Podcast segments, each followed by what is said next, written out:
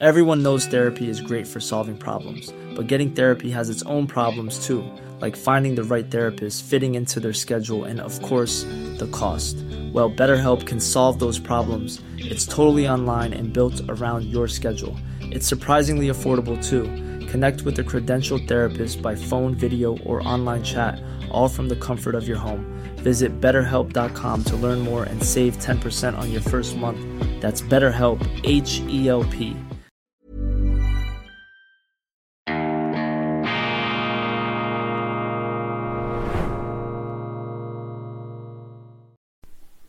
Grüezi miteinander, ganz herzlich willkommen, meine sehr verehrten Damen und Herren aus nah und fern. Dies ist die internationale Ausgabe, die erste internationale Ausgabe im neuen Jahr von Weltwoche Daily, die andere Sicht, unabhängig, kritisch, gut gelaunt und bestens ausgeschlafen an diesem Montag, dem 9. Januar 2023. Wir sind zurück, ich bin wieder da und ich freue mich, wenn auch Sie wieder da sind und äh, jeden Morgen zusammen mit mir hier durch die Stromschnellen der Nachrichten navigieren. Ich hatte Phantomschmerz, richtig, ich hatte Entzugserscheinungen, aber ich habe die Zeit auch genossen. Mit meiner Familie, etwas später. Tagwacht, jeweils am Morgen das Ganze geruhsam. Und ich habe natürlich auch Ferien genommen vom Zeitungslesen, denn ich kann das nachvollziehen. Viele von Ihnen haben mir das auch geschrieben. Ganz herzlichen Dank, dass Sie manchmal geradezu verzweifeln, wenn Sie Zeitungs äh, wenn Sie Zeitungen anschauen, wenn Sie die Nachrichten im Fernsehen anschauen, dass man da von äh, Trübsinnsattacken und zum Teil auch von äh, Wellen des Ärgerns, des Ärgers und der, äh, des gerechten Zorns geradezu befallen wird. Ja, klar, die Journalisten äh, aus meiner Sicht viel zu arrogant, viel zu überheblich, dieser auch therapeutische Blick auf den Leser, diese Vorkauermentalität, diese, dieses Vorkostergehabe, gerade auch in den deutschen Medien, das hat sich meines Erachtens verschärft und dahinter steckt oft eine Art äh, Verachtung gegenüber der Bevölkerung, eine Verachtung gegenüber dem Leser und dem normalen Bürger die ähm, Journalisten, die Kulturschaffenden vielleicht generell, die äh, Intellektuellen, die scheinen da das Gefühl zu haben, dass sie einer moralisch höherwertigen Spezies anzugehören scheinen. Und der Ärger über diese ähm, Anmaßung, die treibt auch mich oder hat auch mich letztlich dazu veranlasst, diese Sendung zu machen, um dem entgegenzutreten, um dieser ganzen Allüre etwas äh, den äh, Wind aus den Segeln zu nehmen. Schön auf jeden Fall, dass Sie dabei sind. Vielen, vielen herzlichen Dank für die zahlreichen Zuschriften, für die guten Wünsche, die ich gerne erwidere und auch allerlei Zusendungen. Ich habe es bereits gesagt äh, im schweizerischen Programm. Ich habe einen Wollpullover aus Neuseeland erhalten. Ich werde den demnächst anziehen. Das ist nicht der, den ich heute trage und auch entsprechend verdanke. Was sind die großen Themen? In der Schweiz reden wir über ein Verfassungsjubiläum, 175 Jahre schweizerische Bundesverfassung, 175 Jahre Stabilität, Demokratie, Rechtsstaat und auch Verschonung vom Unheil der Geschichte. Das hat natürlich auch mit der Geografie zu tun, das hat mit der ähm, strategischen Lage der Schweiz zu tun, aber es hat eben auch mit diesem Wunderwerk der schweizerischen Bundesverfassung zu tun. Und gerade als ich heute Morgen die äh, Zeitungen aufgeschlagen habe ähm, und die Berichte gelesen habe über Brasilien, in Brasilien ist es zu einem Aufstand gekommen von Bolsonaro-Anhängern, dem früheren Präsidenten, die da offenbar Regierungsgebäude, offizielle Gebäude attackiert haben und nicht einverstanden sind, damit der neuen Regierung Lula, die sie für korrupt halten, die Polizeikräfte offenbar relativ loyal immer noch zu Bolsonaro hätten da zugeschaut, lese ich in den Zeitungen, wobei man muss heute immer sehr vorsichtig sein, was man über umstrittene Personen, umstrittene Politiker liest, da wird sehr viel Humbug auch ähm, verfasst und abgesondert. Aber dieser Aufstand ist natürlich das Symptom eines Unmuts. und zwar eines relevanten Unmuts. Offensichtlich haben viele Brasilianer, äh, die Wähler Bolsonaros, das Gefühl, dass das, was sie beschäftigt, was ihnen Sorgen macht, dass das im politischen Establishment, im neuen politischen Establishment in Brasilien nicht ernst, nicht zur Kenntnis genommen wird. Solche Aufstände gibt es immer wieder, man sieht das zum Teil auch in Deutschland, Attacken auf äh, offizielle Einrichtungen, ganz tragisch zum Teil gegen Asylheime. Das sind Verzweiflungsschreie von Leuten, die sagen, wir sind nicht einverstanden mit einer Politik, die über unsere Köpfe hinweg gemacht wird.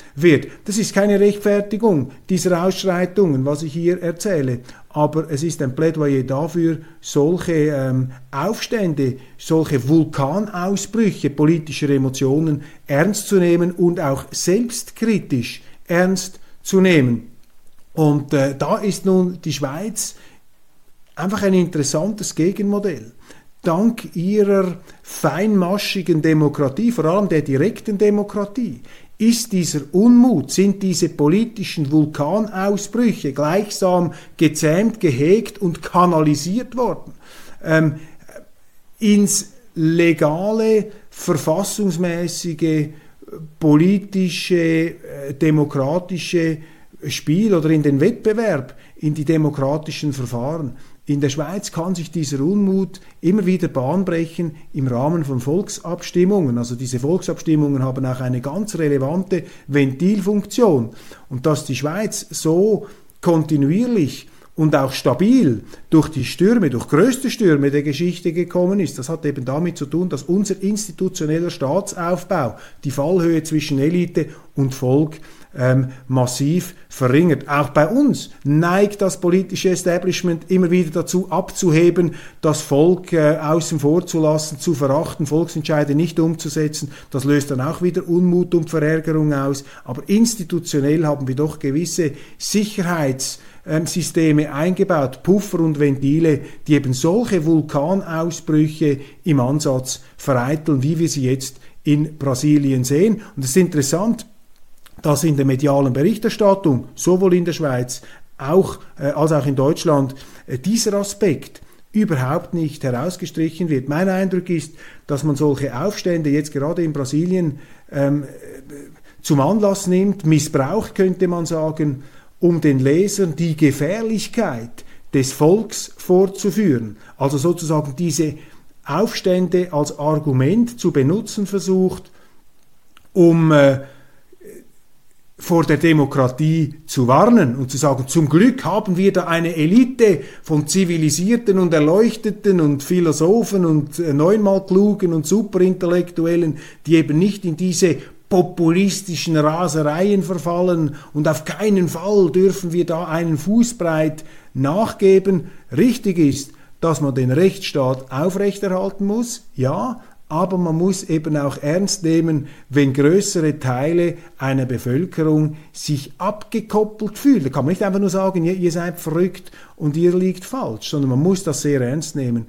Und da fehlen in Deutschland, in Österreich, in Frankreich, in den repräsentativen Demokratien Europas auch in Brasilien, da fehlen eben diese direktdemokratischen Instrumente. Also für mich ist dieser Aufstand in Brasilien, wie übrigens auch da vom 6. Januar 2021 in, äh, in Washington, das sind für mich einfach äh, ganz klare Belege dafür, dass äh, die Forderung nach mehr direkter Demokratie ein Gebot der Stunde ist. Nimmt die Gewalt in Deutschland zu, fragen deutsche Medien ähm, die Journalisten immer noch im Banne dieser Silvesterkrawalle, fürchterliche Bilder, die ich da auch in meinen Ferien gesehen habe, ähm, Aufstände am Polizisten, die beschossen wurden, Dutzende von Verletzten, ein Polizist sogar, soll sogar auf einem, oder ein Feuerwehrmann soll auf einem Auge erblindet sein, fürchterliche Gräueltaten, Bilder, ähm, enthemmte Jugendliche, unschwer zu erkennen, als mit Migrationshintergrund, sind einfach, äh, haben eigentlich eine Art Sodom und Gomorra entfesselt äh, in Silvester. Äh, es hat erinnert an diese Bilder von 2015 und jetzt der große Eiertanz in den deutschen Medien. Man äh, scheut einfach davor zurück, die Dinge beim Namen zu nennen. Mir ist aufgefallen, Also jetzt hat der deutsche Staat sich da eingeschossen auf die Reichsbürger, auf diese angebliche Großgefahr, aber dort, wo dann wirklich der Rechtsstaat ins Wanken kommt, da ist man nicht in der Lage äh, für die äh, entsprechende Durchsetzung der Gesetze ähm, zu sorgen. Das Ganze hat sich ja vor allem auch in Berlin zugetragen, aber nicht nur. Berlin natürlich rot-rot-grüne äh, Stadt. Das äh, korrespondiert mit den Erfahrungen, die wir in den Vereinigten Staaten haben. Dort sind die linken Regierungen auch ähm, oftmals weder in der Lage noch willens, solche Ausschreitungen in den Griff zu bekommen. Ja, ganz im Gegenteil, diese Politiker ähm, fordern ja geradezu ein immer bunteres, ein immer äh, multikulturelleres Deutschland. Und das ist dann das Deutschland, das sie bekommen, dass dann eben Leute aus Kulturkreisen kommen,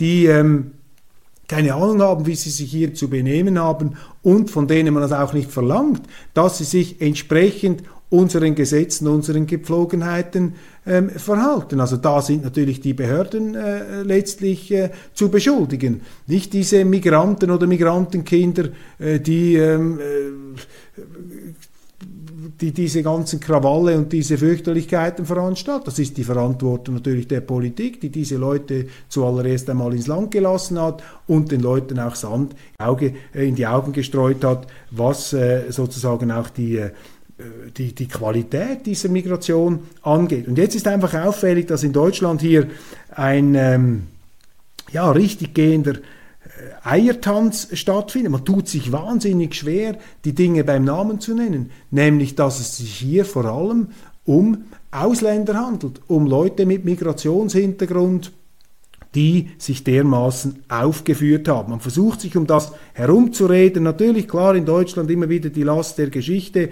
Und äh, es ist einfach auffällig, wenn man jetzt auch zum Beispiel in einer FAZ äh, die Zeitungsseiten durchblättert, dass in den Leserbriefen viel mehr Realitätssinn zu stecken scheint als in den Berichten der Korrespondenten. Und die Politik äh, hilflos hier mit äh, Symptombekämpfung. Innenministerin Faeser will Schreckschusswaffen regulieren, ja, ähm, das Waffenrecht verändern. Nein, das Problem ist, dass sie eine falsche Zuwanderung haben in Deutschland und dass die Politiker nicht bereit sind, darüber zu sprechen, weil es ihnen ähm, eben darum geht, nicht der parteipolitischen Konkurrenz der AfD einen Punkt der Wahrheit zuzugestehen. Und am auffälligsten ist das bei der CSU, die hatte eine Klausurtagung und dort hat man geradezu das Thema Migration beschwiegen. Eine CSU, die doch früher immer den ähm, Eindruck vermittelte, dass sie unter den bürgerlichen Mainstream-Parteien in Deutschland noch am ehesten in der Lage wäre, ähm, Klartext zu sprechen und zwar im Sinne der Wirklichkeit, was hier passiert, aber sie scheint sich da nicht mehr zu trauen oder das nicht zu wollen. Ähm, es regiert der Narzissmus des kleinen Unterschieds, die Parteipolitik, man will sich da auf Teufel komm raus abgrenzen von der AfD, die man dermaßen verteufelt hat, dass man nun selber nicht mehr in der Lage ist, die Wirklichkeit zu benennen und zu besprechen. Und das führt in einer Demokratie immer dazu, dass dann die Parteien, die noch die Kraft haben, die Wirklichkeit zu benennen und diese Missstände in der Migrationspolitik anzusprechen, dass diese Parteien zulegen werden. Ganz klar, übrigens auch bei der FDP, die ebenfalls eine Tagung hatte, da in einem Stuttgarter herrlichen Theatersaal, sagt auch schon einiges aus über das Selbstverständnis einer Partei. Nichts davon, also das Thema Migration im politischen Mainstream in Deutschland beschwiegen. Ich habe auch nichts lesen können in den großen deutschen Zeitungen über Reaktionen der AfD. Wäre doch relevant jetzt zu erfahren, wie sich die AfD dazu äußert. Nichts davon schreiben die Zeitungen. Da merken Sie einfach, wie verpolitisiert, wie verkrampft hier das Klima in Deutschland auch und gerade bei diesem Thema ist. Anders, andere Signale empfangen wir aus Österreich. Das finde ich interessant. Dort hat die Sozialdemokratische Partei, auch die Gewerkschaften, eine Art Schwenk gemacht, nachdem äh, da die Vorsitzende, Frau Rendi Wagner, in der Vergangenheit ähm, äh, also Zeter und Mordio geschrien hat, wenn es da um Migrationsprobleme und Ausländer ging. Das wollte sie überhaupt nicht zum Thema machen. Scheint sich nun unter dem Druck auch der Ereignisse, es gibt eben auch in Österreich solche Ausschreitungen, Problemquartiere, Ghettobildungen, solche Dinge. Haben wir in der Schweiz auch etwas weniger, das Ganze etwas äh, besser durchmischt, also die direktdemokratische Kultur eignet sich eben auch das föderalistische System besser, diese Integrationslasten zu bewältigen, wobei auch in der Schweiz viele Missstände mittlerweile zu beobachten sind. Aber hier in äh, Österreich bewegt sich etwas. Die SPÖ ähm, redet davon, die illegale Migration bekämpfen zu wollen. Ich meine, das ist ja das Selbstverständlichste der Welt, dass man illegale Migration bekämpft. Jetzt schauen Sie einmal, was für einen Weg diese Politiker machen müssen. Gut, lieber spät als nie, aber sie machen es jetzt, sie machen es wenigstens. Also die Österreicher sind da klar weiter als die Deutschen. Der Geheimdienstchef, dem die Linken vertrauen, die NZZ mit einem Artikel über Thomas Haldenwang, den Chef des deutschen Verfassungsschutzes, ist für mich eine Reizfigur. Für mich ist dieser Verfassungsschutz bei aller ähm, verständlichen Berechtigung, die man dem ursprünglich zugewiesen hat, ist das heute natürlich eine brandgefährliche Behörde, weil sie von der Regierung, weil sie von den Mächtigen eingesetzt wird, um die Opposition zu kriminalisieren. Und dieser Herr Haldenwang ist für mich ein Exponent, ein Beamter, ähm, der immer wieder auffällt. Quality sleep is essential. That's why the Sleep Number Smart Bed is designed for your ever evolving sleep needs. Need a bed that's firmer or softer on either side? Helps you sleep at a comfortable temperature? Sleep Number Smart Beds let you individualize your comfort so you sleep better together. JD Power ranks Sleep Number number 1 in customer satisfaction with mattresses purchased in-store. And now, save 50% on the Sleep Number limited edition Smart Bed for a limited time. For JD Power 2023 award information, visit jdpower.com/awards. Only at a Sleep Number store or sleepnumber.com. Burrow's furniture is built for the way you live. From ensuring easy assembly and disassembly to honoring highly requested new colors for their award-winning seating, they always have their customers in mind. Their modular seating is made out of durable materials to last and grow with you. And with Burrow, you always get fast, free shipping. Get up to 60% off during Burrow's Memorial Day sale at burrow.com slash ACAST. That's burrow.com slash ACAST. burrow.com slash ACAST. Durch Aussagen, die für mich etwas Inquisitionsmäßiges haben. Also das ist für mich nicht mehr Teil ähm, eines demokratischen Immunsystems, sondern hier gehen wir dann schon in eine Art Unterdrückungsmodus gegenüber oppositionellen Kräften. Und da bin ich nicht der Einzige, der das so sieht. Auch namhafte deutsche Verfassungsrechtler äh, sind da mittlerweile sehr, sehr kritisch gegenüber diesem Verfassungsschutz eingestellt. Dann haben Sie über die Weihnachtstage, wenn Sie die Zeitungen äh, aufgeschlagen haben, lesen können, über dieses nicht mehr enden wollende Wahlverfahren in den Vereinigten Staaten. Ähm, wer soll da ähm, Sprecher des Repräsentantenhauses werden der äh, republikanischen Mehrheit? Kevin McCarthy hat es dann, glaube ich, im 15. Anlauf doch noch geschafft. Das wurde in unseren Zeitungen als äh, fürchterliche Zwängerei und äh, unmögliches äh, Verhalten der Trump-Anhänger, der Trumpisten, der politischen Nihilisten, wie sich sogar ein deutscher Kommentator in der Süddeutschen Zeitung geäußert hat. So wurde das gedeutet. Ich sehe das ganz anders. Erstens, die Republikanische Partei in den Vereinigten Staaten hat einen Richtungsstreit, eine Auseinandersetzung über die richtige Richtung der Partei. Ja, das kommt vor, dann hat man nicht immer den Hausfrieden, da gibt es unterschiedliche Flügel, die sich bekämpfen, ähm, die versuchen wieder einen gemeinsamen Nenner zu finden. Das ist Demokratie. Das ist der scheinbaren Friedhofsruhe und Geschlossenheit, der salonfähigen Verlogenheit vieler Parteien natürlich vorzuziehen.